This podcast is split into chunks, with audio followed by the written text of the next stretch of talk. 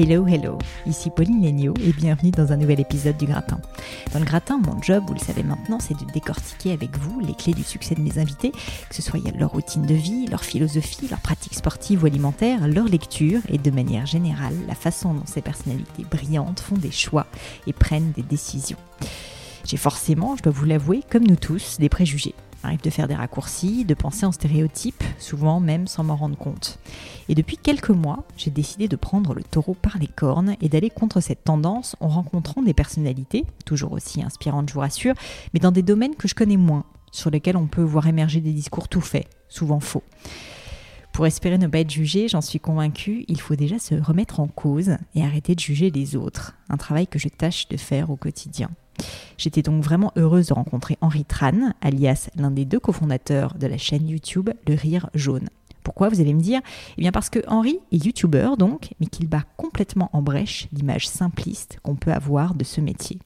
Si vous voulez contacter Henri, rien de plus simple, il a fait la folie de nous laisser son mail et ceux qui veulent l'avoir en conférence d'ailleurs pourront s'en servir pour le contacter.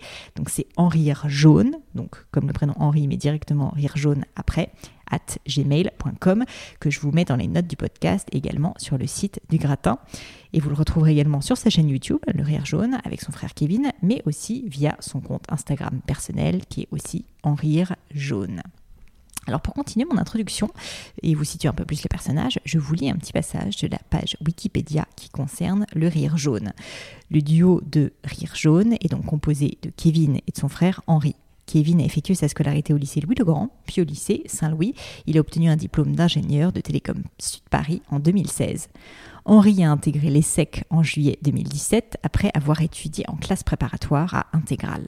La première vidéo du Rire Jaune est parue le 26 novembre 2012 sur la plateforme YouTube avec comme slogan Parce qu'un Asiate qui n'utilise pas l'accent peut quand même vous faire rire. La chaîne compte plus de 4,5 millions d'abonnés en septembre 2018, ce qui en fait la huitième plus grande chaîne YouTube française en termes d'abonnés. Avec Henri, on a parlé de son enfance, on a parlé de sport, du processus créatif du rire jaune, qui, je peux vous l'assurer, est assez impressionnant et force le respect. On a aussi discuté des valeurs qu'il essaie de diffuser au travers de cette chaîne humoristique, de la gestion de la célébrité, d'influence marketing ou encore de livres à lire. Au final, ce qui m'a impressionné, c'est qu'à à peine 23 ans, malgré son succès absolument hors norme, Henri est étonnant de maturité et de sagesse. Fan de taekwondo, il en applique les valeurs au jour le jour, respect, modestie, intégrité. On est loin de l'image d'une starlette capricieuse, je peux vous l'assurer. Je vous invite d'ailleurs à cet égard à écouter l'épisode vraiment jusqu'au bout parce que vous verrez qu'à la fin euh, de notre conversation, Henri parle avec un recul et une sagesse assez remarquable de son succès et nous laisse un message d'une profondeur qui m'a marqué. Mais je vous en dis pas plus et laisse place à ma conversation avec Henri Tran. Salut Henri, bienvenue sur le gratin. Salut. Merci d'avoir accepté mon invitation. Euh, j'ai euh, du coup regardé beaucoup de vidéos, j'ai beaucoup ri en préparant cette interview, ça fait plaisir. Donc je te remercie déjà d'avoir créé ta chaîne euh, avec ton frère. Et, et bah alors j'ai eu plein de questions, mais je voulais commencer tout simplement par des trucs que je n'avais pas réussi à trouver sur le net. Pourtant j'ai fait mes recherches. j'ai vu que tu venais d'une famille, je crois, chinoise et vietnamienne, si je ne me mhm. trompe pas. Mhm. Est-ce que tu peux m'expliquer un petit peu, voilà, Comment était ton enfance Où est-ce que tu es né C'était un peu quoi la vie du petit Henri euh, quand euh, petit garçon? alors mes deux parents, alors mon père venait du Vietnam, ma mère venait de Pékin. Chacun ont quitté leur pays respectif parce qu'il y avait euh, les tensions à l'époque. Ma mère par rapport au régime de Mao et mon père qui avait connu justement la guerre du Vietnam, etc. Et ils sont venus en France et se sont rencontrés ici. Et donc la vie, la vie du petit Henri, à quoi ça ressemblait alors j'étais assez gâté. C'est vrai Oui, mais euh, mon frère était là pour euh, me donner quelques coups et me rappeler que... La relation entre frères. Vous n'avez pas de troisième, euh, il n'y a pas de troisième personne, enfin de troisième enfant dans la famille? Non, non, on n'a pas de troisième enfant dans la petit famille. Dernier, donc le petit, petit dernier, le petit gâté, la puissance des petits frères, hein, toujours. C'est ça. D'accord. Et, et, du coup, vous étiez en région parisienne, je crois, c'est ça? Oui, alors d'abord, on a, on a grandi à Noisy-le-Grand, avant mhm. de déménager pour euh, Paris, euh, dans le troisième arrondissement. Et depuis, euh, j'ai eu pas mal de. Bon, j'ai fait quasiment toute ma scolarité dans, dans les environs. Quoi. J'ai d'abord mhm. été dans un, dans un. Alors, c'était le lycée, c'était les Francs-Bourgeois, à côté de Bastille. Et j'ai fait mon lycée dans un lycée qui s'appelait Bossuet-Notre-Dame. D'accord. qui était vers République. Et ensuite, j'ai enchaîné par la classe préparatoire, etc. T'étais plutôt bon élève ou pas? Oula La question qui tue. Parce que tu as fait une prépa et tu as très bien réussi ensuite tes études, parce que tu es rentré à l'ESSEC. Mais ma question, c'est est-ce que avant ça, tu bossais et tu étais bon élève? Alors, on va dire que la prépa, c'était le comeback phénoménal. D'accord. parce que euh, alors ça dépend, j'ai eu des phases en fait. J'ai eu des phases de bon élève, puis après si j'ai été bon élève une année, l'année d'après j'étais nul. Mm. Euh, bon, ça va savoir pourquoi, mais au lycée j'étais pas spécialement bon parce que j'étais euh, j'étais absorbé par les jeux vidéo, j'adorais ça. Et en fait quand je revenais, je faisais juste rapidement mon travail, mes devoirs, et puis après j'allais sur League of Legends, un jeu que j'adore toujours. Et euh, franchement, c'est pour ça que j'étais pas trop concentré en cours. J'étais mhm. assez fatigué parce que je me couchais tard. Et ça se ressentait dans mes notes. Et donc, euh, spécial, alors, bon élève, pas spécialement au lycée. Mais donc un peu geek. Un peu, un peu geek sur les bords, oui, oui, quand même. Euh, j'adore tout ce qui est univers du jeu vidéo, du manga, etc. C'est vraiment ce qui a bercé mon enfance et j'adore ça. Et donc les jeux, tu me dis, c'est quoi? As-tu joué à quoi quand tu étais petit? Alors, faut peut-être toujours. Hein. Oui, alors euh, comme, euh, alors moi je suis plutôt un joueur, je joue à un seul jeu à la fois avant de passer à un autre jeu. D'accord. Euh, pendant longtemps, j'ai joué à Dofus, qui était le jeu, c'était Ankama Games qui le faisait à l'époque. Assassin's Creed par mm. Ubisoft.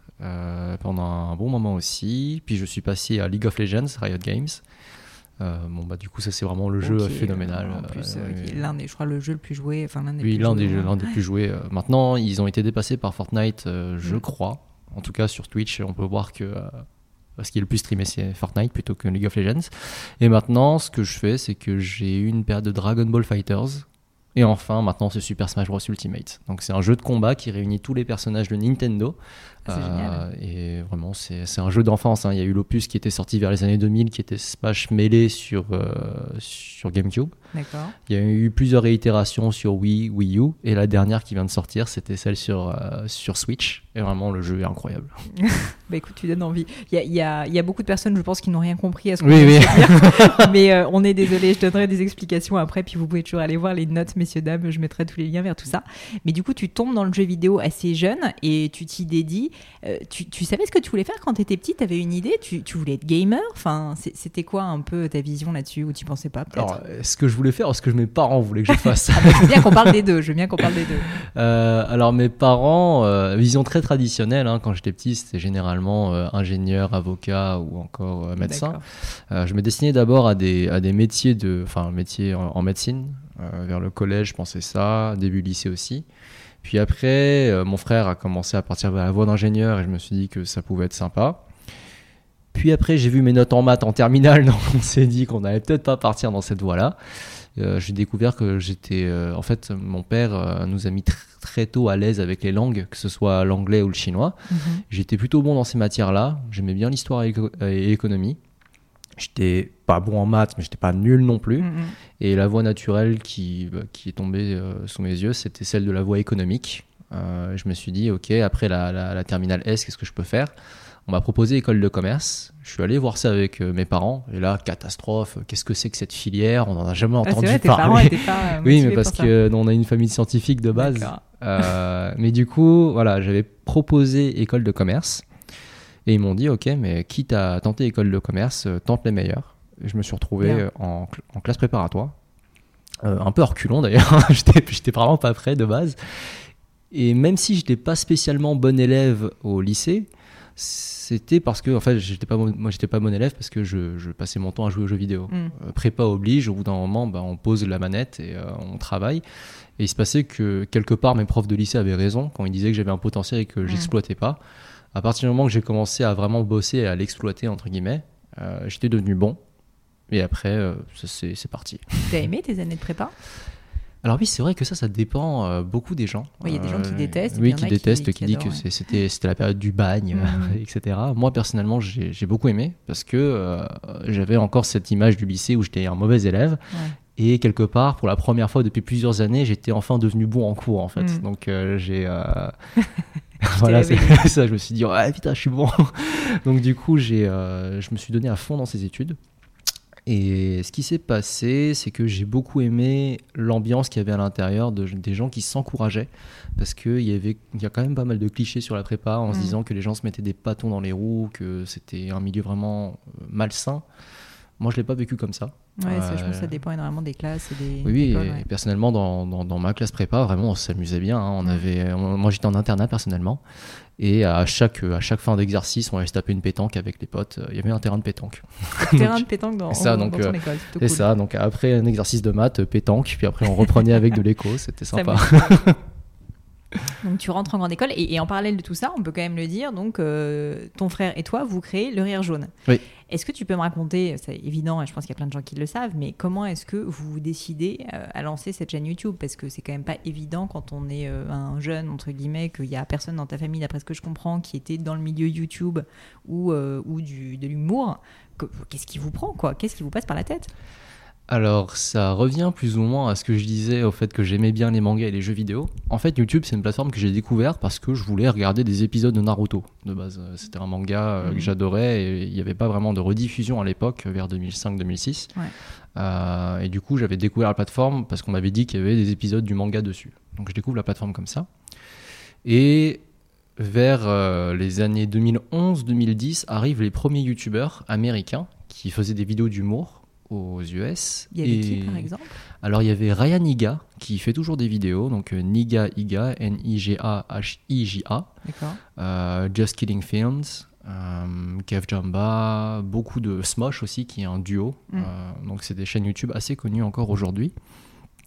Et mon frère et moi, on avait commencé à regarder ces vidéos-là, on a beaucoup aimé et on voulait faire pareil en fait. Et il y avait une chose qu'on avait pu voir, c'est que en France, il y avait quelque chose qui n'existait pas encore à ce moment-là. C'était en fait à chaque fois qu'on voyait des asiatiques, euh, enfin des personnes d'origine asiatique apparaître à l'écran, que ce soit dans les médias traditionnels comme euh, la télévision ou le cinéma, très souvent c'était pour jouer des rôles clichés, des rôles de composition, où euh, il fallait faire euh, l'accent, euh, l'expert en arts martiaux, un peu expert, enfin Ah un peu le mafieux blanchisseur Bah, d'argent, etc. Le coup, ou sinon le Very Bad Trip, tu sais, où t'as le, le, le, Mm, le type euh, très mm. drôle, hein, mais bon, Ouais. hyper cliché, Oui. enfin plus que cliché d'ailleurs. Est-ce que c'est drôle, est-ce que ça l'est pas, c'est subjectif, mais en tout cas, moi, ce que je peux dire, c'est que c'était assez frustrant parce que je me reconnaissais pas dans ces clichés. Et avec mon frère, on avait décidé de changer ça. Euh, S'il fallait créer une chaîne YouTube, on voulait également transmettre un message qui comptait pour nous. Et c'est pour ça qu'en 2012, on a lancé la chaîne Le Rire Jaune. Et le slogan, c'est parce qu'un Asiatique qui n'utilise pas l'accent peut quand même vous faire rire. Euh, sur cette chaîne, on s'attelle vraiment à, à- à montrer qu'on peut faire rire comme n'importe qui, avec un humour travaillé. Et on traite de beaucoup de sujets. On fait de l'humour sur notre vie de tous les jours. On, on parle de nos passions comme le basketball, le taekwondo, les mangas. Mm. Ensuite, avec les abonnés, on essaie d'échanger beaucoup aussi. On parle un petit peu de, euh, de ce que nous, on a fait, notre parcours, et comment on peut les conseiller, euh, Mm. spécifiquement par exemple par rapport aux études. On en a quand même pas mal qui nous demandent ouais. par rapport à ça. Mais également sur des questions un peu plus personnelles, sur par exemple comment développer sa relation avec son frère et sa grande sœur, ou des choses comme ça, parce que et ça, je l'ai découvert en faisant des vidéos. Il y a énormément de frères et sœurs qui ne s'entendent pas du tout dans la Mm. vie de tous les jours. Et euh, ça m'a permis de me rendre compte à quel point ma relation avec mon frère était assez fusionnelle pour le coup. Bah, là, ouais, c'est une question que j'allais te poser de toute façon, mais on peut en parler maintenant. C'est euh, vous, vous avez tout de suite, euh, j'ai- enfin j'ai vu que tu as commencé à travailler avec lui sur, sur le projet. Ça a été une évidence pour vous de collaborer comme ça ou euh, vous aviez un peu peur justement parce que c'est vrai que quand tes frères et sœurs, et puis tu me parlais de, tu me parlais de vous petits ou euh, ben, parfois ils te charriaient un peu, je peux imaginer, tu vois. C'est vrai que parfois c'est pas facile quand même. Il y a de l'ego, il y a des. Pour vous, c'était évident de travailler ensemble? Alors oui, parce que en termes d'ego, on, on s'est rarement chamaillé par rapport à ça avec mon frère. On faisait beaucoup de choses ensemble. On a, on a fait du basket ensemble pendant un bon moment. Quand lui avait commencé, euh, il m'a, en fait, il m'a un peu forcé à le faire aussi avec lui. Mais j'avais passé beaucoup de temps avec mon frère. Les jeux vidéo, on jouait tout le temps ensemble. Ouais. Euh, et une chose qui faisait qu'on était aussi proche avec mon frère, c'est parce que mes parents n'étaient pas souvent à la maison. Euh, ma mère est médecin et ce qui se passe, c'est qu'elle partait travailler de 9h jusqu'à 20h du soir et mon père était très souvent en déplacement. Euh, et ça arrivait qu'il n'était pas là pendant deux, deux semaines euh, durant tout un mois. Et bon, bah, la plupart du temps, du coup, on avait une, une nourrice qui s'occupait de nous quand on était petits. Mm. Mais le trois quarts du temps, je le passais avec mon grand frère. Quoi. Mm. Et on, du coup, bon, on se chamaillait, on se battait comme n'importe quel enfant, mais euh, le fait qu'on soit tout le temps, tout le temps ensemble fait que on, s'entendait plutôt bien. Quoi. Mm. Un autre truc euh, en dehors de l'enfance qui fait qu'on s'est énormément rapprochés, ça, ça revient aux études de mon frère. Euh, quand j'étais au lycée, lui a fait trois ans de classe préparatoire également. Ça, c'est un peu de famille du coup. Mais pendant cette période-là, euh, j'ai pas passé beaucoup de temps avec lui parce qu'il devait travailler. Et du coup, le peu de temps qu'on passait ensemble pendant cette période-là, euh, autant, autant le passer à pas se disputer. Et quand on a commencé à travailler ensemble, en fait, euh, alors on s'est chamaillé de temps en temps sur comment travailler, etc. Mais en fait, ça nous a beaucoup rapprochés dans le sens où euh, bah, le travail rapproche aussi, Mm. quelque part. Bien sûr. Et puis vous aviez un projet commun, quoi. Donc vous pouviez Oui. parler tout le temps, enfin plein de trucs à voir. Vous êtes répartis les rôles ou, ou comment ça s'est organisé? Ça s'est fait de façon euh, naturelle? Alors au début, hum, c'était plutôt mon frère qui était devant la caméra. Moi, j'étais Ouais. derrière pour filmer. Euh, je pense que c'est parce qu'au début, j'avais pas encore, j'étais encore, j'avais 16 ans, j'étais encore jeune, j'avais peur Mm. d'apparaître à la caméra. Euh, moi, je voulais aider Kevin, je voulais euh, participer à l'aventure, donc j'étais caméraman de base. Euh, je l'aidais un petit peu à penser quelques idées sur les textes et tout. Et puis après, en fait, je faisais des apparitions ponctuelles dans les vidéos où La petite caméo. c'est ça, la petite caméo du, du petit frère qui se fait taper par son grand frère. Et à chaque fois, c'était ça. hein, J'apparaissais, je me prenais un coup. Et du coup, il y avait beaucoup de gens dans les commentaires qui disaient Mais il est, marrant, le petit. Est-ce que ce serait, bien qu'il fasse une, vidéo toute seule tout- Toute. Allez, c'est parti. Je, me change. Alors, tout seul. Et on les a écoutés. C'est comme ça que un an après, je fais ma vidéo sur euh, avoir 18 ans en solo. Euh, on l'avait écrit avec mon frère. Première hein, vidéo solo. C'est ça, et ça avait pas mal marché. Grosse pression quand même pour toi de passer de l'autre côté de la caméra euh, tout seul, non? Parce que vous aviez déjà quand même une grosse audience à ce moment-là. Alors grosse audience. Alors est-ce que à cette époque-là, on avait déjà un suivi On avait déjà un suivi, c'est sûr. Maintenant, j'étais quand même assez rassuré parce que à chaque fois qu'il y a- quelqu'un devant la caméra, il y a l'autre frère qui est derrière Mm. en fait, de manière générale. Et mon frère, qui avait quand même plus d'expérience que moi euh, après un an de pratique, me rassurait beaucoup, me disait les choses à faire. Et en fait, ce qui est pratique aussi avec les vidéos YouTube, contrairement au stand-up euh, où c'est du direct, Oui. quand on rate quelque chose, on peut le refaire. Tu fais la prise. oui, C'est. Donc euh, on travaille et non, pas, pas spécialement Pas stressé, pression. non, pas trop de pression. C'est c'est ça qui était bien. C'est c'est là où aussi on est avec, euh, avec son frère, on n'est pas avec. c'est Mm. pas une relation Ouais, où. bien sûr, contractuel quoi. c'est ça. Tant mieux. Euh, donc j'ai vu vous avez fait énormément de vidéos maintenant et enfin on va en parler. Le, enfin votre chaîne est juste l'une des plus grandes chaînes en France, on peut le dire. Euh, mais mais est-ce que tu te rappelles d'un moment ou de certaines actions peut-être que vous avez prises qui vous ont euh, vraiment fait exploser ou c'est vraiment euh, peut-être à l'inverse juste bah, l'accumulation euh, puisque ça s'est pas fait en un jour hein, quand Mm, on y mm, pense mm. de 2012 à aujourd'hui vous avez quand même bossé. Mais euh, mais est-ce que voilà il y a des moments dont tu pourrais me parler où tu t'es dit waouh là il se passe quelque chose? Alors oui, oui, on, oui, je, je- je les vois, je les vois plutôt clairement. En fait, ça dépend. Une chaîne YouTube, il y a plusieurs façons de, de grandir. Euh, il y a par exemple la vidéo YouTube qui fait exploser la chaîne, puis après ça monte de manière exponentielle avant que ça s'atténue. Mm. Il y a la chaîne YouTube où c'est euh, petite croissance par petite croissance, euh, de manière, euh, on va dire régulière, et surtout parce que c'est l'accumulation des vidéos. Et après, il y a un peu le mixte des deux, c'est euh, l'accumulation, puis après une vidéo fait exploser, puis Mm. après on continue, la régularité fait que ça continue à monter. Je, me- je mettrais le rire jaune dans la catégorie de, de la troisième catégorie, dans le sens où on a régulièrement fait des vidéos pendant les premières années, c'était une fois toutes les deux semaines.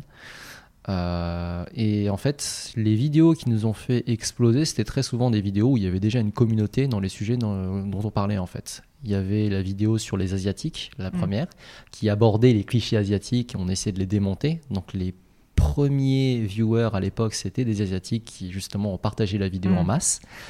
Euh, ensuite, une autre vidéo qui avait bien marché, c'était celle sur les mangas, où on parlait de nos mangas préférés et où on, se moquait un petit peu des, euh, des concepts qu'il y avait à l'intérieur. Ça aussi, ça a été beaucoup partagé. tous les fans de manga qui l'ont relayé. C'est ça. Euh, ensuite, il y a eu la vidéo sur le basketball. En fait, on voit qu'au début, c'était des thèmes très asiatiques et ça s'est Mm. diversifié au fur et à mesure, qui fait que le cercle d'audience a grandi aussi.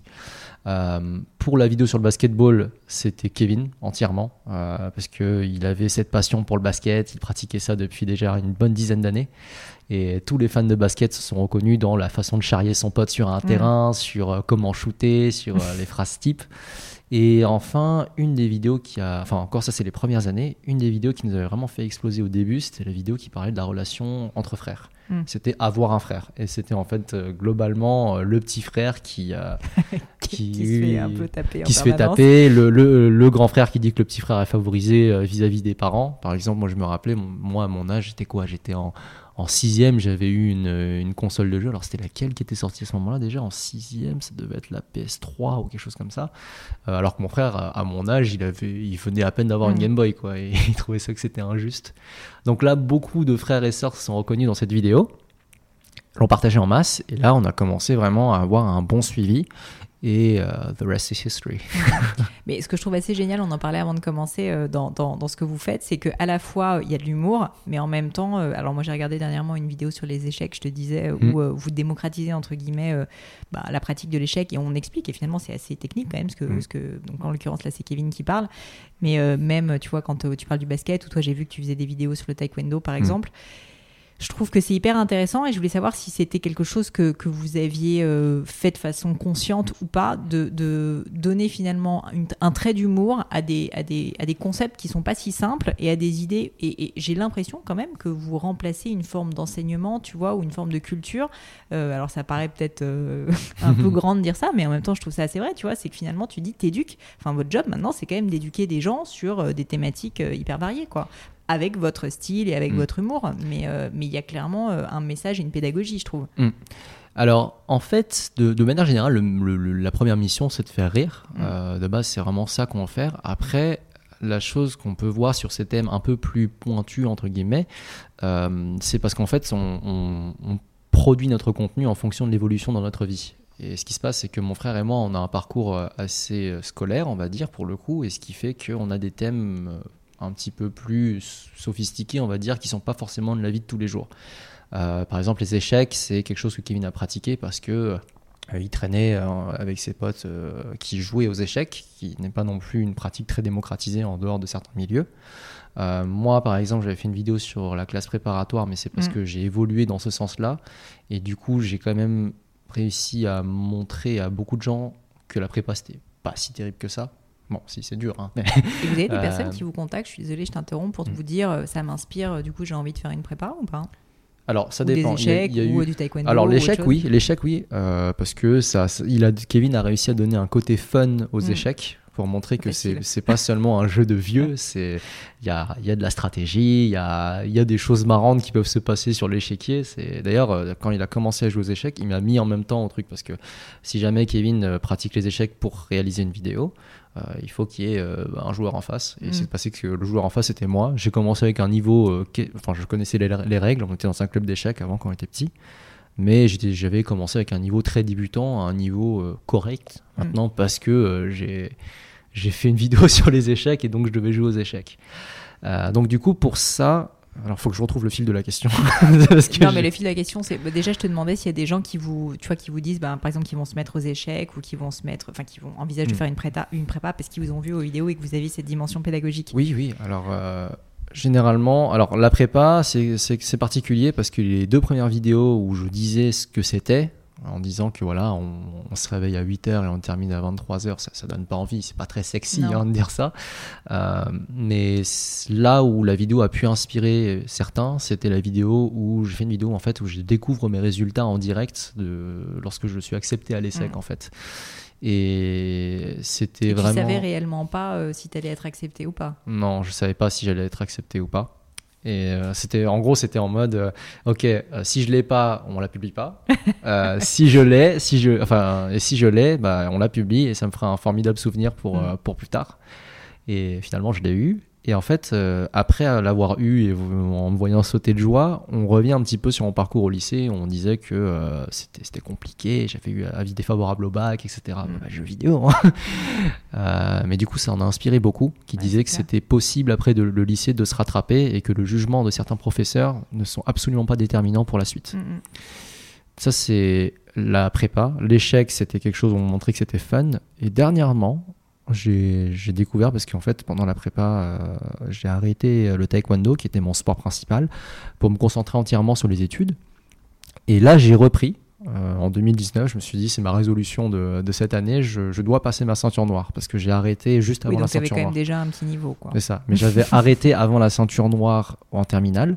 Et je me suis dit, ok, maintenant c'est le moment de reprendre. Et quand j'ai repris, je suis allé à plusieurs stages pour me remettre à niveau. J'ai vu plein de, de, gamins euh, ou d'adolescents qui venaient me voir pour me dire, écoute, c'est grâce à ta vidéo que j'ai commencé le taekwondo. Et là, vraiment, je ne m'y attendais pas. Génial. Parce que c'était vraiment euh, côté fun. Euh, je disais, le taekwondo, c'est stylé, j'adore ça, etc. Mm. Mais là, pour le coup, je ne pensais pas que j'allais inspirer des gens à mm. commencer le taekwondo. Et ça m'a fait vraiment plaisir. Et oui, oui c'est cool de savoir qu'on peut parfois avoir un impact sur la mm. vie de certaines personnes. Surtout que il y a des fois une dimension de développement personnel dans ce genre d'activité. Par exemple, le taekwondo, c'est toute une notion de respect, de, euh, connaissance de soi, de, contrôle, de persévérance et de combativité. Et ça me fait plaisir de faire découvrir ce sport mhm. avec tant de valeur à, des plus jeunes. quoi. Bah, c'est ça, une fois de plus, que je trouve assez euh, admirable dans ce que vous faites, c'est qu'on sent qu'il y a quand même... Euh, enfin, j'ai pas envie de dire que vous n'êtes pas dans le cliché, tu vois, du youtubeur, mm. mais où on peut se dire que c'est parfois un peu superficiel. Là, en fait, il y a un vernis drôle et donc on peut penser superficiel, mais en fait, les thèmes qui sont abordés sont quand même plutôt euh, pas toujours, hein, mais euh, ils, sont, ils sont quand même, j'ai trouvé plutôt, euh, plutôt profonds. Et puis surtout, ce que je trouvais intéressant, c'est voilà, que vous essayez un peu, une fois de plus, d'être pédagogique, d'éduquer. Oui.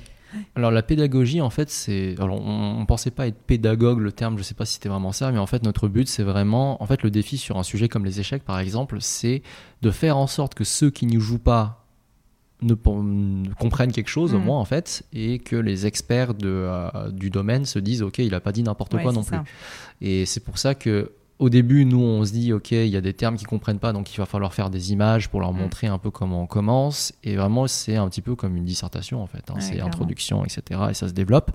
Et une fois qu'on a écrit ce texte, il est très important du coup de le relire à d'autres personnes, y compris à des joueurs professionnels. J'allais te euh, demander justement si vous le faisiez relire à des soit des experts, soit à l'inverse des, personnes qui connaissent rien pour aussi. Euh, on fait des deux. On fait des deux. Du coup, c'est vraiment ça. C'est on, va voir quelqu'un qui joue pas du tout aux échecs parmi nos amis. on dit euh, ok, est-ce que tu trouves ça cool mm. Ils me disent ok, il y a deux trois petites subtilités que je comprends pas, mais de manière générale c'est très fun. Donc là déjà là mm. c'est bon. Puis après il faut aller chercher quelqu'un qui est joueur professionnel d'échecs par exemple et on, comme Kevin avait vraiment creusé le sujet, euh, généralement, on parle que de sujets que l'on connaît vraiment profondément en fait. Mm. Comme on avait beaucoup creusé, le joueur professionnel a dit que c'était ok pour lui, qu'il n'y avait pas de d'énormité et que même c'était plutôt pointu pour le coup, euh, même à ses yeux quoi. Mm. D'ailleurs, c'est là aussi on fait des rencontres euh, où, on échange. En fait, c'est en dehors du sketch, hein, on échange sur des choses. Et moi, je me rappelais, il y avait un truc qui m'avait marqué euh, en parlant à ce joueur d'échecs. C'est, il disait, le nombre de possibilités qu'on peut faire par rapport aux échecs. C'est normal avec le nombre de cases, et les nombres de variantes. Mais à partir, je crois, du quatrième coup, il nous a dit voilà, je vais vous montrer le document que je dois retenir en cas de, de cette variante-là. Et on s'est retrouvé avec une page, mais, enfin un document, mais épais de, ah ouais, non, de, je sais pas combien de. Enfin, c'était insane. Non, mais c'est clair que au-delà des rencontres, enfin, vous devez, euh, enfin, vous-même vous former, euh, ça doit être passionnant d'apprendre autant de choses, quoi. Mm, mm. Bah, ça m'intéresse justement de parler un peu du process créatif parce mm. que je pense que ce qui est important, c'est que les gens comprennent aussi que, ben, en gros, on s'invente pas un peu YouTuber successful du jour au lendemain et vous, bah, déjà, vous bossez depuis 2012. Mais au-delà de ça, euh, ben, comme on peut le comprendre, tu fais des tests euh, avec euh, des experts, avec des personnes qui ben, n'y connaissent rien. Enfin, vraiment, en fait, vous bossez. Est-ce que tu peux me décrire un peu de A à Z le processus créatif d'une vidéo? Qu'est-ce qui se passe? Combien de temps ça vous prend? Comment vous répartissez les rôles? Alors, le process créatif d'une vidéo, ça peut vraiment. Euh, alors, il y a des grandes lignes, puis après, ça peut, ça peut varier parce que bon, c'est pas tout le temps euh, le cas. en gros, la première étape, c'est très souvent l'écriture. Euh, l'écriture, pour nous, c'est l'une des parties les plus importantes parce que c'est là où on, brasse le sujet, on essaie d'être le plus exhaustif possible et on essaie de ramener les, enfin, on essaie de ramener les blagues de manière la plus fine possible. Donc, et également, c'est le moment où on détermine le format. Est-ce que c'est de la face cam? Est-ce que c'est du court métrage? Hmm. Est-ce que c'est de la réal? Euh, Et du coup. ça, c'est lié à l'écriture. C'est ça, c'est lié à l'écriture vraiment au moment où on se dit, OK, euh, on part sur quoi? Ensuite, déjà, il faut, bien sûr, il faut, il faut un thème. Et là, on, généralement, on pioche dans notre vie de tous les jours. Qu'est-ce qu'on connaît bien? Qu'est-ce qu'on ne hmm. connaît pas? Euh, Qu'est-ce qu'on veut découvrir? Et donc, du coup, ça, c'est la partie d'écriture qui peut durer. Et là, pour le coup, ça joue vraiment à l'inspiration des fois. ça peut durer entre, allez, quelques semaines et un an. Ah ouais. Euh, parce que euh, des fois, on arrive à des moments où on se dit, ok, on a, euh, on a un sujet, mais on a vraiment envie de le creuser à fond, et on a envie que ce soit la, vidéo parfaite quelque part. Mm, mm. On n'hésite pas à prendre du temps à écrire. Par exemple, la vidéo sur les écoles de commerce que j'ai faite a pris énormément de temps parce que de base, on voulait faire un court métrage. on a découvert le prix. bon, concrètement, un court métrage, ça coûte cher à produire. et donc, on a renoncé à l'idée. Et puis finalement, on a fait un face cam, mais c'était limite mieux en fait en termes de, de résultats parce qu'on adorait faire ça, c'était marrant, et puis en plus on a, on a réussi à voir Jean Lassalle dans la vidéo, donc c'était marrant aussi. Euh, donc ça, ça, c'est le processus d'écriture. Vous écrivez à deux, pardon On, écrit, on écrit à deux de manière générale. Alors, euh, ça dépend. Il y a des vidéos où euh, l'un trouve plus d'idées que l'autre. Naturellement, sur une vidéo sur le taekwondo, c'est moi qui ai plus de matériel que Kevin. Et quand Kevin parle de basketball, c'est lui. Bien sûr. ensuite, la partie de la réalisation. Donc c'est la partie de tournage hein, où on doit faire attention au son et à, la lumière, etc. C'est un ou deux jours, trois jours des fois. La partie montage qui dure entre 80 et 100 heures de travail, parce que c'est, on prend beaucoup de prises hein, pour avoir les belles phrases, les bonnes phrases en tout cas.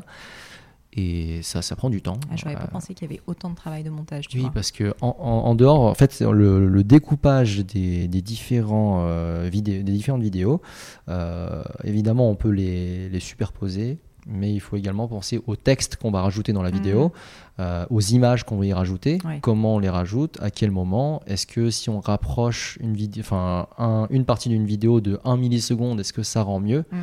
C'est vraiment un travail de longue haleine et aussi parce qu'on a un côté perfectionniste quelque part quand on fait le montage et vraiment, des fois, on, se dit ok, ok, dans 10 minutes j'arrête. Et après, après 10 minutes, ok, dans 15 minutes, j'arrête. et ça s'arrête jamais, en fait. Mm. Et à la fin, t'as mal au dos parce que t'es resté assis trop longtemps. Mais euh, donc, ça, c'est la partie montage. Puis après arrive le moment où il faut communiquer sur la vidéo. Et là, bon, bah, c'est les réseaux sociaux. Mais euh, il y a. Il y avait des choses, des tout petites choses que nous on connaissait pas à l'époque. Par exemple, à 16 ans, jamais je me serais dit, ok, il faut que je pose vers 17-18 heures parce que mm. c'est une heure d'affluence. Mm. Euh, ça, on l'a appris assez vite mais c'est quelque chose, et même en montage, on a beaucoup progressé, en réalisation aussi.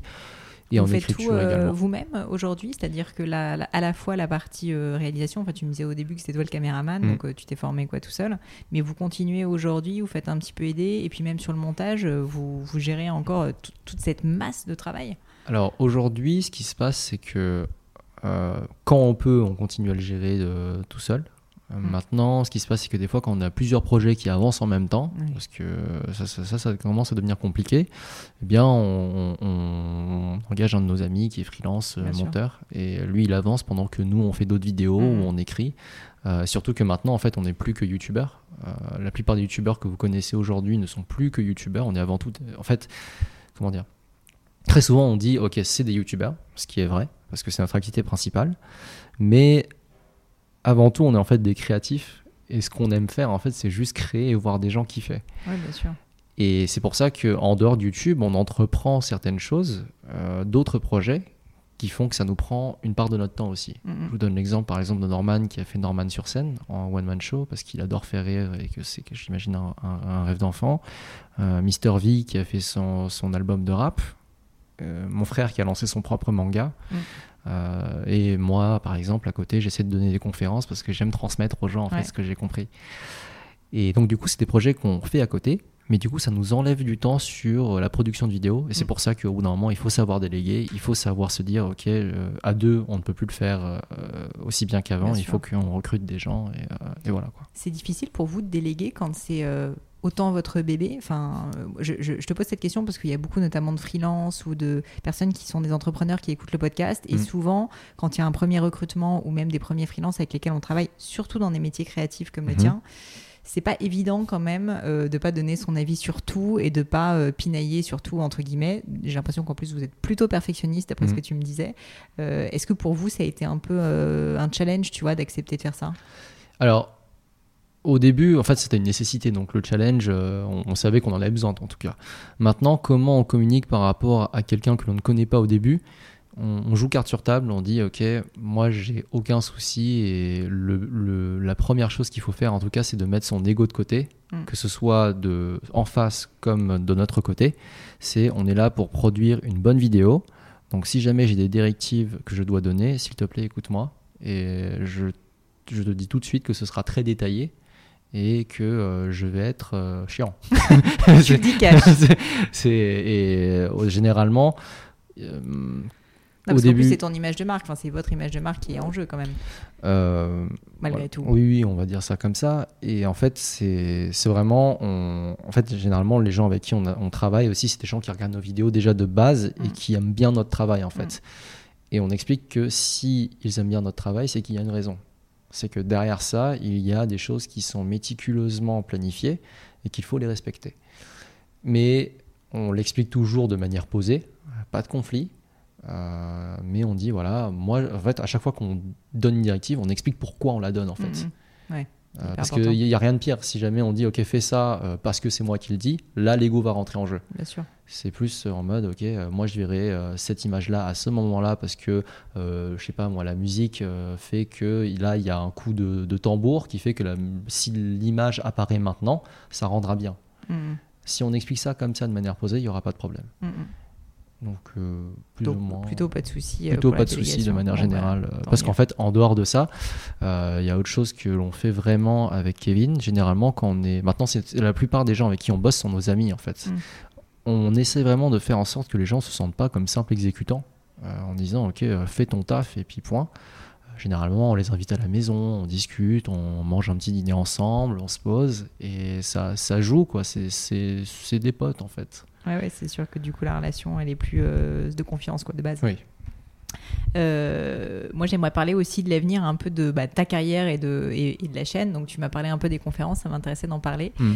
Euh, qu'est-ce qui te, qu'est-ce qui te plaît dans cette transmission? Alors, tu le fais déjà avec YouTube, hein, d'une certaine manière, mais qu'est-ce qui te plaît et où est-ce que tu vois aussi l'avenir avec Kevin de, de, du rire jaune? Hmm. Alors, moi, ce que j'aime bien, en fait, alors, faut savoir, quand j'étais petit, j'étais pas bon à beaucoup de choses. C'est ce que tu dis, mais bon. mais quand j'étais bon, je savais bien l'expliquer.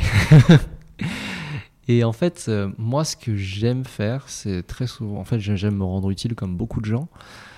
Et quand j'ai compris quelque chose et que je leur explique euh, les subtilités d'une activité ou d'un hobby ou quoi que ce soit, d'un concept, j'aime voir un petit peu euh, cette lumière dans les yeux de la personne quand elle comprend quelque chose et comment dire? Au début, c'est c'est très gratifiant en fait. Il faut que je trouve mes mots parce que c'est. Euh, et en gros, je me suis dit, ok, j'ai envie de transmettre. Euh, qu'est-ce que je peux transmettre? Mm.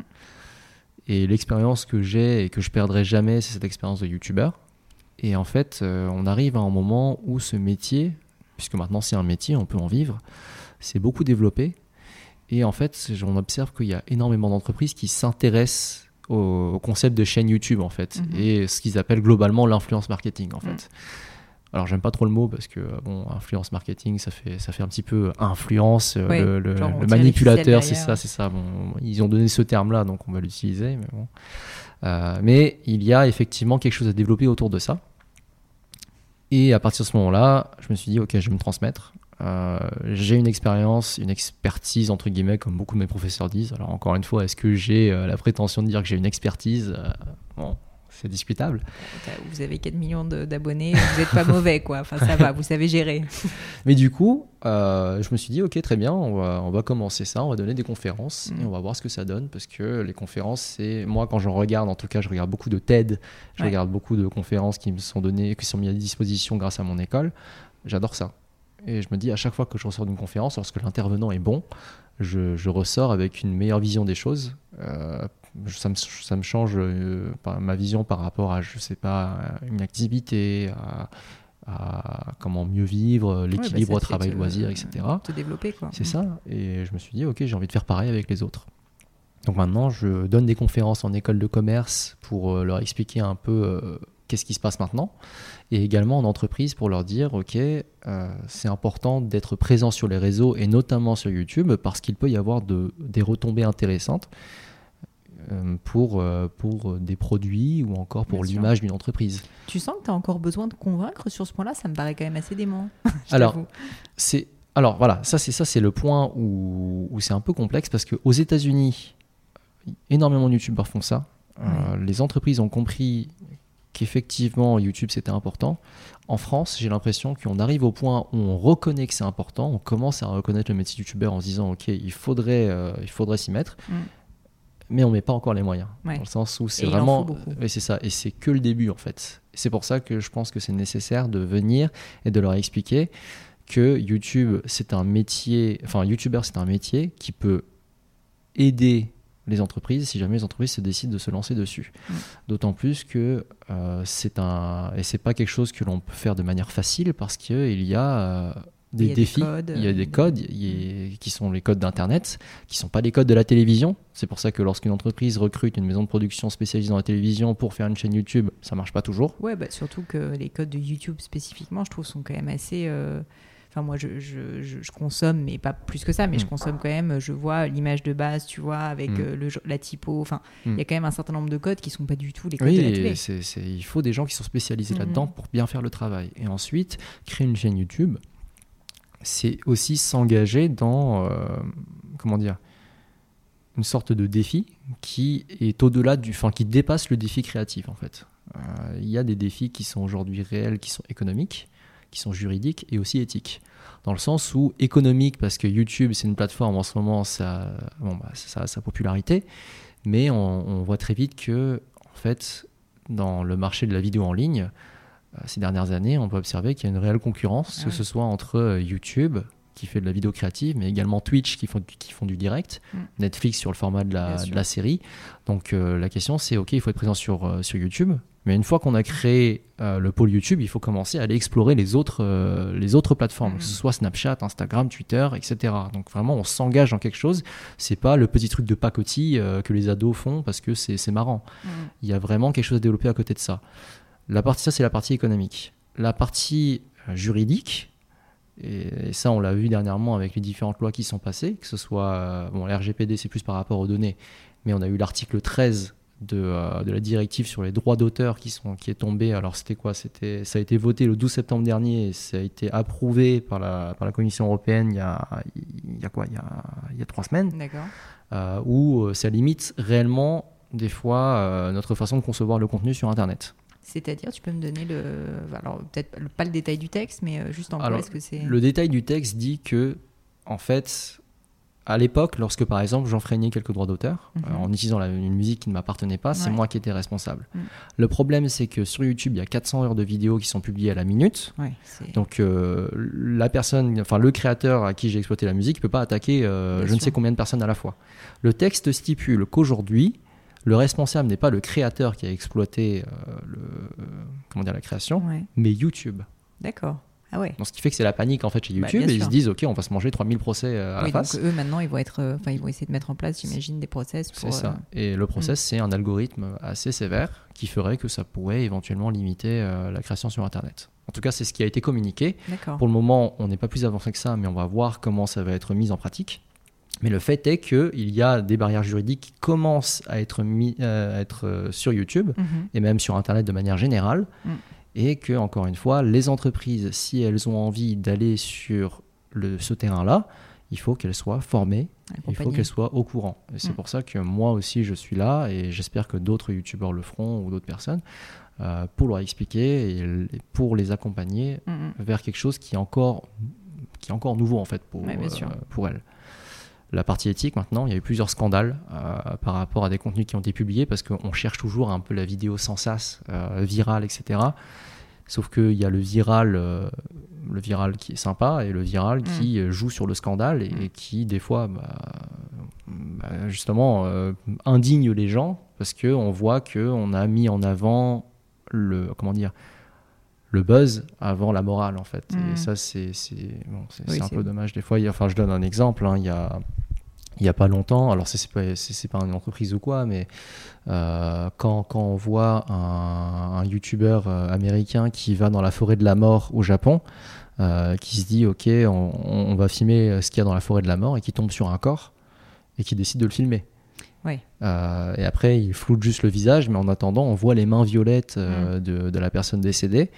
Et pour moi, c'est, c'est- il dit qu'il est là pour sensibiliser sur le suicide, mais tu peux le faire sans montrer le corps. Mhm. Et ça, pour moi, c'est du sans sas. Ah oui, Et sûr. là, il y a une question éthique qui rentre en compte. Alors là, j'exagère, hein, j'extrapole, je vais prendre l'extrême, je prends le mec le plus Non, con non, de la plateforme, mais il y en a, euh, bah, je pense que c'est c'est un enjeu clairement de, de, tu vois, de euh, le commercial versus l'éthique versus, enfin c'est toujours pareil, hein, Mm. donc. euh, Et aussi, voilà, sur, sur Internet, c'est aussi très important dans le sens où quand c'est quand c'est mis sur Internet, ça reste sur Internet, mm. qu'on le supprime ou pas.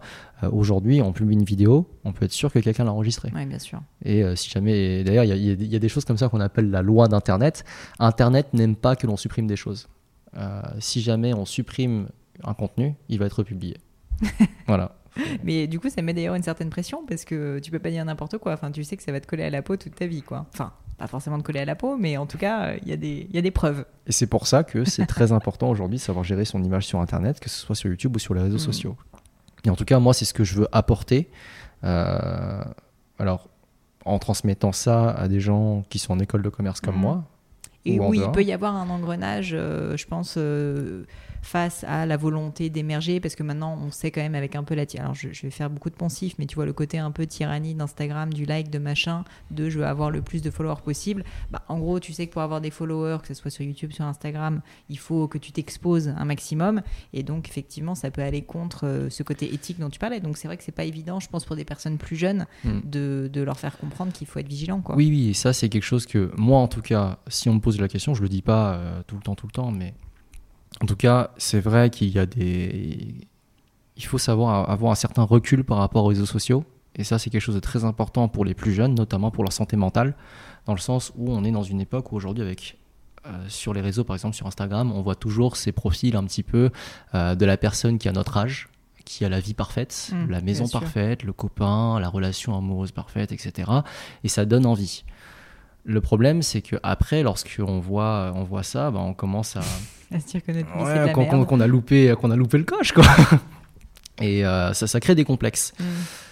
Maintenant, le plus important, c'est de savoir avoir ce recul, de se dire, ok, cette personne, elle montre réellement que ce, ce qu'elle a envie de montrer, en fait. Euh, derrière, il faut savoir que si ça se trouve, la photo qu'il a prise dans son jacuzzi, il l'a prise 6000 fois parce mm. qu'il avait l'air trop gros. Euh, si ça se trouve, euh, d'ailleurs, euh, Loïc en parlait la dernière fois. Loïc, c'est comment dire un, photographe Instagrammeur que Pauline avait déjà avait déjà interviewé.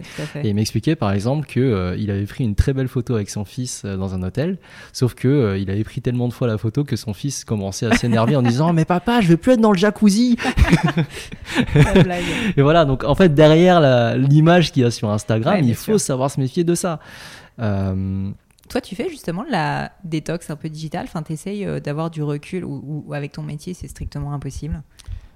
Détox un peu digital. Euh. Bah, c'est-à-dire que euh, tu essayes de pas avoir ton téléphone scotché à ta main toute la journée et essayer de pas trop. Enfin, certains jours, ne pas aller sur le web du tout. Ou enfin, il y a un hmm. gradient, tu vois, mais c'est des questions que tu te poses ou pas tellement?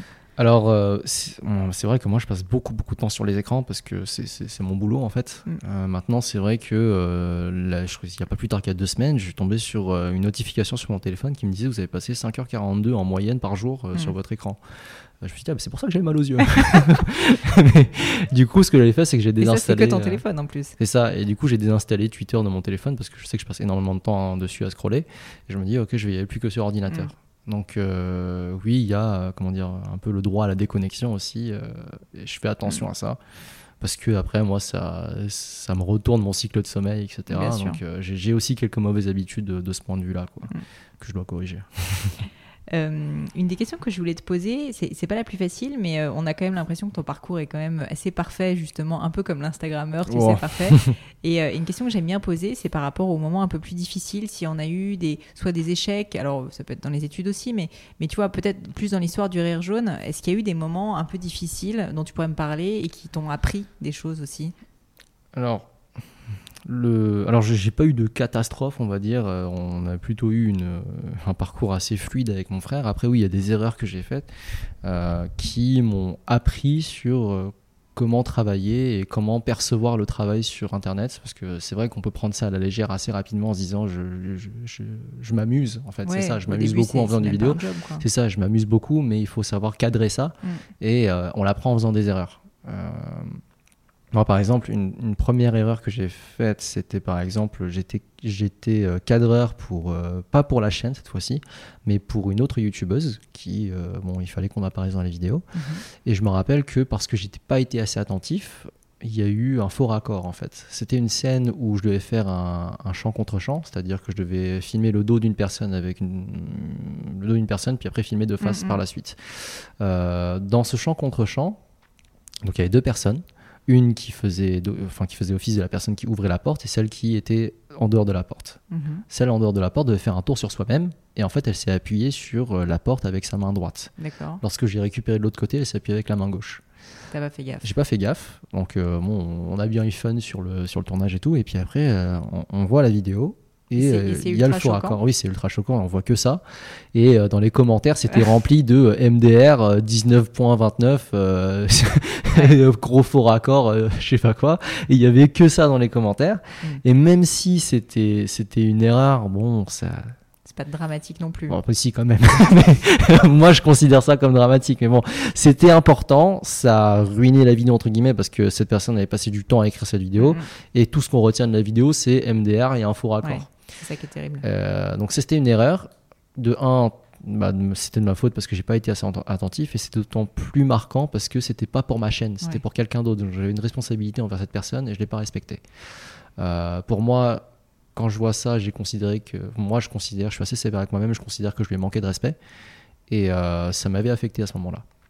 Je me suis dit, ok, euh, plus jamais je, laisse passer ce genre de choses-là. Maintenant, à chaque fois, je, je triple check et je suis deux fois plus attentif maintenant sur, euh, sur ce que je fais.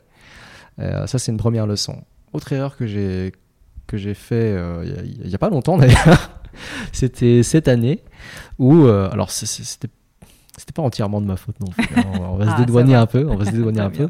En gros, on fait une émission qui s'appelle Le Show Jaune sur la chaîne Mm. où on, on réagit à des vidéos euh, un peu virales sur Internet. Et euh, donc, du coup, quand on réagit à une vidéo, on a besoin de la vidéo en fait. On était tombés, alors accrochez-vous, on était tombés sur euh, un coiffeur indien qui s'improvisait ostéopathe. Pas mal. En fait, quand on va en Inde euh, et qu'on demande une coupe, on peut aussi demander un bonus pour se détendre ou le coiffeur peut vous prendre votre cou et vous le craquer dans tous les sens. Et puis après, il vous fait les épaules, le dos, etc. Et euh, c'était assez marrant à voir. Et, et même, à un moment, il lui a mis une claque. J'ai pas compris, mais. Donc, voilà, on a réagi à cette vidéo-là, on a écrit un texte en conséquence, et Ouais. du coup, sur une vidéo, il y a des moments où, euh, où il lâche un regard extrêmement bizarre, ou, euh, ou c'est hyper ambigu, on se dit qu'il va lui rouler une pelle ou quelque chose comme ça. Et en fait, on a fait tout le texte, on a filmé la vidéo, on envoie le tout en post-prod, et là, on reçoit un message du monteur qui me dit euh, euh, Henri, Kevin, j'ai un problème, la vidéo que, euh, à laquelle vous avez réagi n'est plus en ligne. Parce que je sais pas pourquoi, le, celui, le, celui qui a publié la vidéo a décidé de l'enlever. Ah, merde. Et c'est là où on s'est dit, oh, c'est foutu. c'est foutu. la vidéo, en plus, on n'avait pas publié depuis un moment, parce que des fois, bon, bah, l'agenda est chargé, Mm. et on est en rush. Et on se disait, ok, euh, comment on fait pour la vidéo ce mois-ci? Et en fait, ce qui se passait, c'est qu'il avait supprimé cette vidéo en spécifique. Et on avait décidé de rattraper ça en utilisant d'autres vidéos euh, qu'il avait publiées, qui sont également des massages indiens. hein. Le mec est passionné par ça. D'accord. C'est Des massages par les coiffeurs indiens. Très bien. Donc j'ai dû me taper, euh, allez quoi, 5 heures de vidéo de- d'un Indien qui se fait masser par des coiffeurs. et à chaque fois qu'on écrit, qu'on avait écrit une ligne du texte, je devais trouver l'équivalent dans une autre vidéo. Mais c'était un cauchemar parce que euh, bah, la vidéo initiale faisait 20 minutes et ça regroupait tout ce qu'on disait. Maintenant, pour retrouver le texte, Ouais, l'équivalent de 20 dans... minutes, c'est euh, ça. Donc euh, là, c'était vraiment, je devais me taper 5 heures pour, euh, pour chercher euh, la ligne du texte qui allait correspondre Ouais, à en vrai l'image. tu bosses. La prépa, ça t'a servi. Quoi. Ah, mais là. mais du coup, ce que j'ai retenu par rapport à ce format-là, c'est une fois qu'on a découvert une vidéo, on l'enregistre et euh, point. Il n'y a pas de. Faut plus on rien check, laisser au on hasard. quoi. check et euh, on enregistre 15 fois. C'est ça, ça. c'est euh, un peu mes règles aussi avec le podcast. Donc euh, c'était. Ouais, mais ça vraiment, c'était une période de galère intense. Quoi. Euh, tu as des outils justement que tu utilises pour gagner du temps, des outils de productivité. euh, ça peut être sur ton mobile, ça peut être sur ton ordinateur. Euh, à la fois, je peux imaginer que tu es hyper sollicité quand même, notamment via mail, etc. J'ai été assez étonnée, entre guillemets, tu m'as répondu quand même plutôt rapidement quand Mm. on a échangé. Euh, Enfin, tu es assez disponible, tu vois, je trouve, euh, quand on, Mm. on te- on te pose des questions. Euh, ouais, est-ce que tu, co- comment est-ce que tu t'organises pour ça et est-ce que tu as des outils en particulier que tu pourrais nous recommander? Alors, moi, personnellement, euh, avec mon frère, en tout cas, on travaille sur Google Drive. Pour le Mm. coup, tous les textes sont sur un Google Drive euh, et on travaille comme ça Donc ensemble. on peut peut-être hacker le Google Drive du Rire Jaune. Bon, on va éviter, s'il vous plaît. on est des honnêtes personnes, on n'a rien fait de mal. Donc, euh, on, on a un drive ensemble. On communique beaucoup par message avec mon frère, donc ça, pas de problème. Maintenant, en dehors, pour répondre du coup aux mails, généralement, je les check tous les jours, le matin puis le soir. Euh, alors, je suis sollicité, mais pas tant que ça. Donc, euh, ça va, je m'en sors plutôt bien. Et aussi parce que j'ai euh, plusieurs boîtes mail. J'ai une boîte mail perso, Hmm. une boîte mail pro euh, par rapport au Rire Jaune et une boîte mail, bon, bah, ça c'est ma boîte mail euh, de l'école, quoi, où euh, j'ai tous mes, cours, etc. tous mes cours, Mm. etc. Ce qui me prend le plus de temps, c'est pas forcément les emails sur- bah, sur mon mail, quoi, pro, parce que j'ai pas tant de messages que ça, donc c'est pour ça que j'ai pu te répondre Mhm. rapidement, mais aussi parce que je ne communique pas non plus des masses. Là, ce qui me prend le plus de temps de manière générale, c'est Instagram, Bah, parce que euh, je reçois énormément de messages, et pas des, pas des messages pro, hein, juste des messages d'abonnés qui, qui disent qu'ils aiment bien mon travail, qui disent Ouais. que la dernière photo était cool, que, euh, que bon, ils aiment bien euh, tel tel contenu. Et de manière générale, je prends mon temps, et là aussi, c'est là où moi j'abuse de mon côté et que je devrais me gérer. Généralement, je le fais avant de me coucher et je, le, je réponds généralement de euh, minuit à 2 heures du matin en oui, fait. Euh, je le fais parce que je considère que si jamais des, des- des personnes euh, te font l'honneur, euh, comment dire, de, de t'accorder de l'attention, Mm. il faut que ce soit réciproque. Donc euh, il faut euh, au moins euh, lui dire merci, je sais pas, mettre un petit, un petit cœur ou un truc comme ça, mais leur dire ok, je, je t'ai lu, tu m'as as pris le temps de m'écrire, je t'ai lu. Et je te réponds en conséquence, et Et c'est ça, je gentil, pense que c'est hyper important que tu partages ce message parce qu'il y a quand même, je pense, beaucoup de personnes qui prennent pour acquis, si tu veux, euh, entre guillemets, la, la chance qu'ils ont euh, d'être suivis. Et c'est vrai que finalement, euh, ben, quand tu as, quand t'as des, des personnes qui, bah, voilà, qui, te, qui donnent de l'amour, tout simplement. Oui, mais parce que c'est. C'est finalement ça aussi que tu as cherché quand tu as créé le Rire Jaune. Je, je- je peux imaginer que c'est hyper important pour eux que tu leur répondes. Oui, oui, mais c'est surtout parce qu'en fait, quand on a une communauté et qu'on crée une communauté, en fait, on peut pas prétendre créer une communauté si on si on n'en est pas en fait. Mm. C'est euh, il faut prendre le temps de leur répondre pour dire ok les gars on est ensemble c'est pas moi le grand Manitou qui est au-dessus de tout et vous vous m'admirez. C'est vraiment pas qu'il y ait un système vertical c'est vraiment que de l'horizontal pour le coup. Euh, moi je tiens vraiment ça à cœur mais on s'éloigne de la question donc on parlait d'outils Google Drive de manière générale et euh, sinon l'outil principal de planning c'est un agenda. C'est physique. Euh, j'ai- j'aime bien avoir un semainier en fait euh, qui me permet Papier. de planifier. Oui c'est ça qui me permet de planifier 7 jours euh, à l'avance ce que je vais faire. Ouais.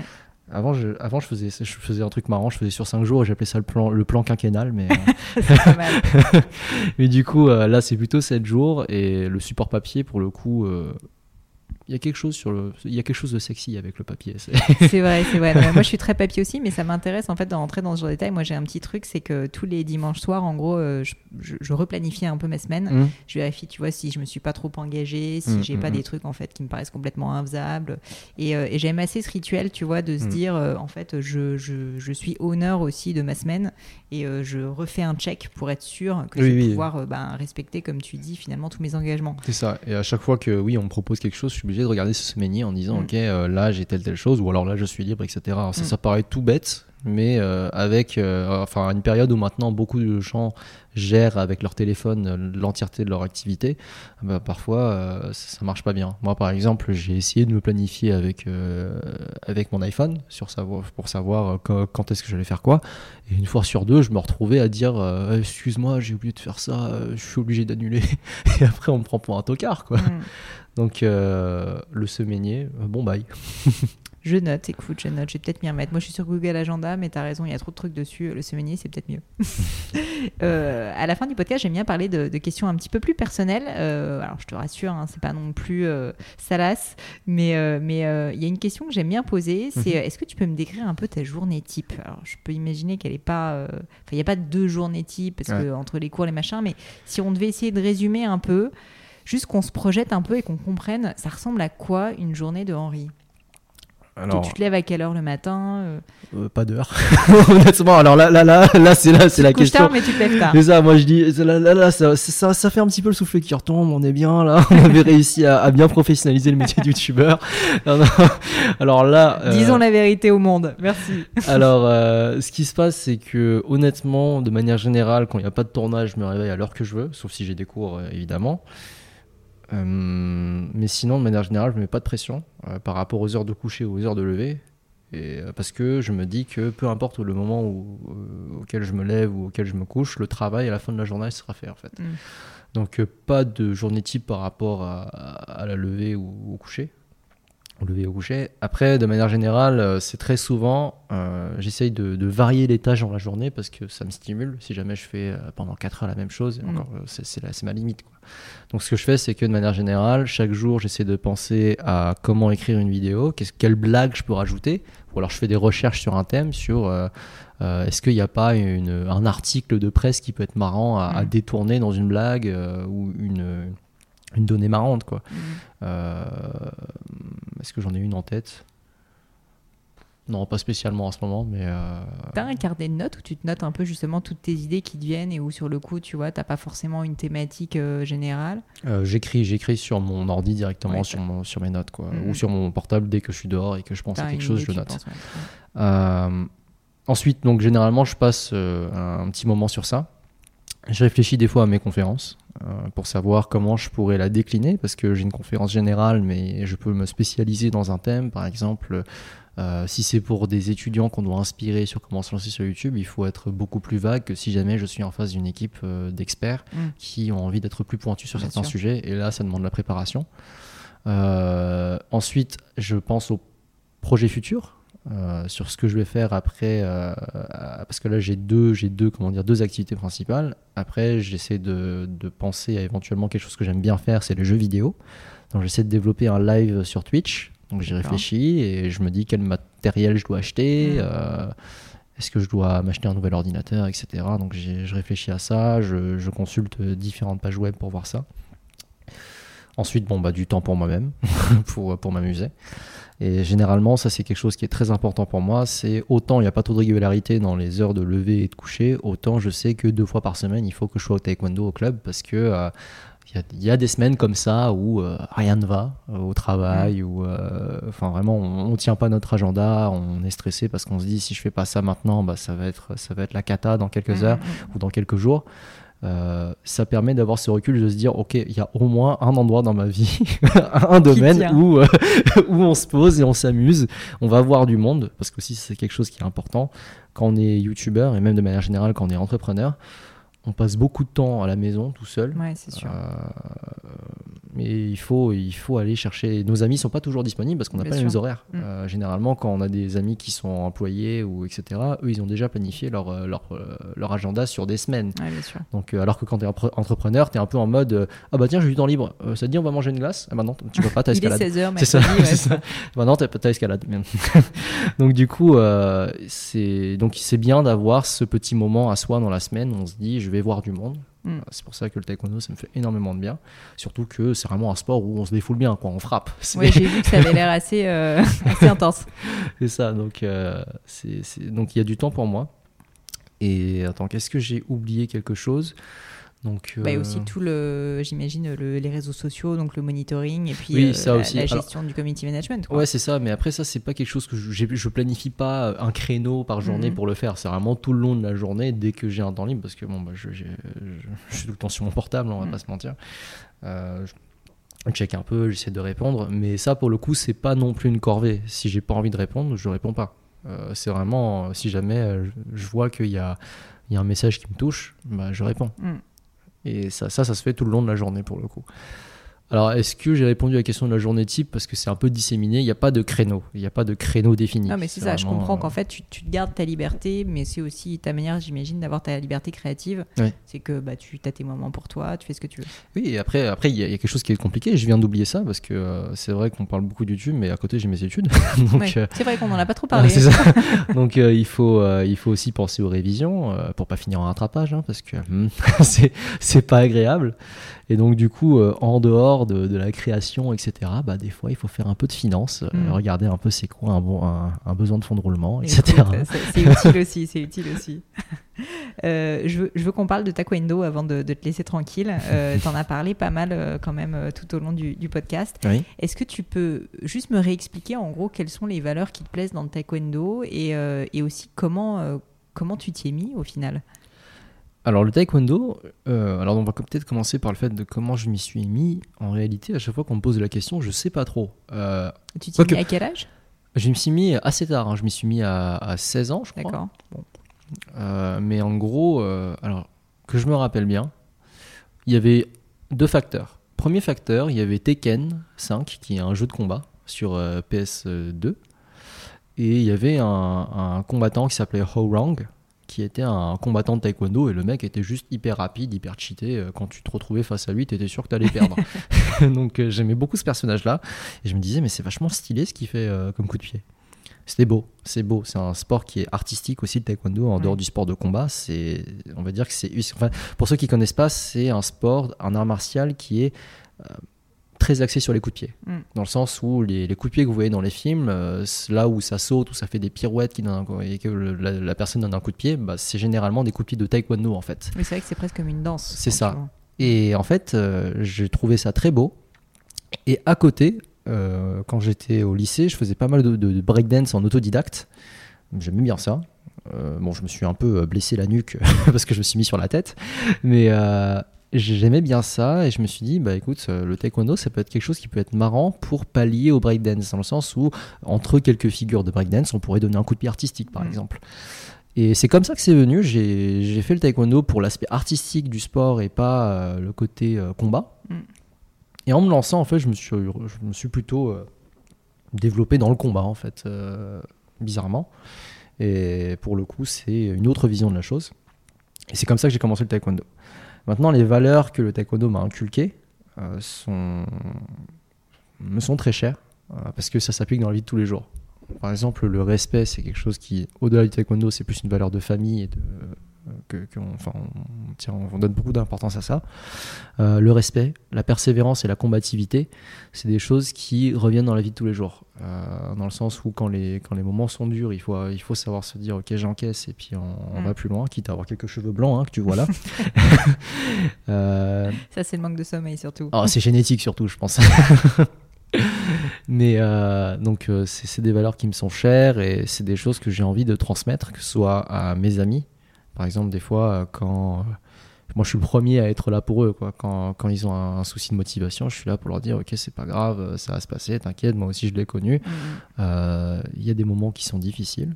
Et il faut savoir, on va dire, manger de la merde, entre guillemets. Alors, je sais pas si je peux dire ça sur, sur ce podcast, mais.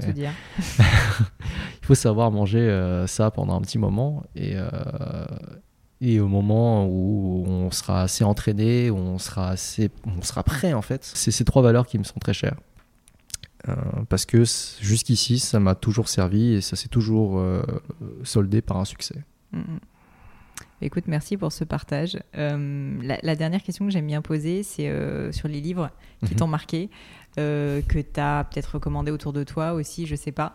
Alors, je sais pas c'est quoi les. Alors, il faut savoir, j'ai fait une vidéo sur ne pas avoir de culture. Donc, ne vous attendez pas à avoir des livres très pointus. Non, mais ça peut, t'inquiète pas, ça peut être tout autant de la littérature que, euh, franchement, mais du, un manga, tu vois. Moi, ça me plairait carrément que tu me dises quel est ton manga préféré. Alors, le manga préféré, c'est assez simple, c'est assez mainstream, on va dire, pour ceux qui connaissent. Moi, c'est entre Dragon Ball ou One Piece. C'est deux mangas qui, que j'adore parce que les personnes. Enfin, One Piece, c'est une histoire très très bien développée.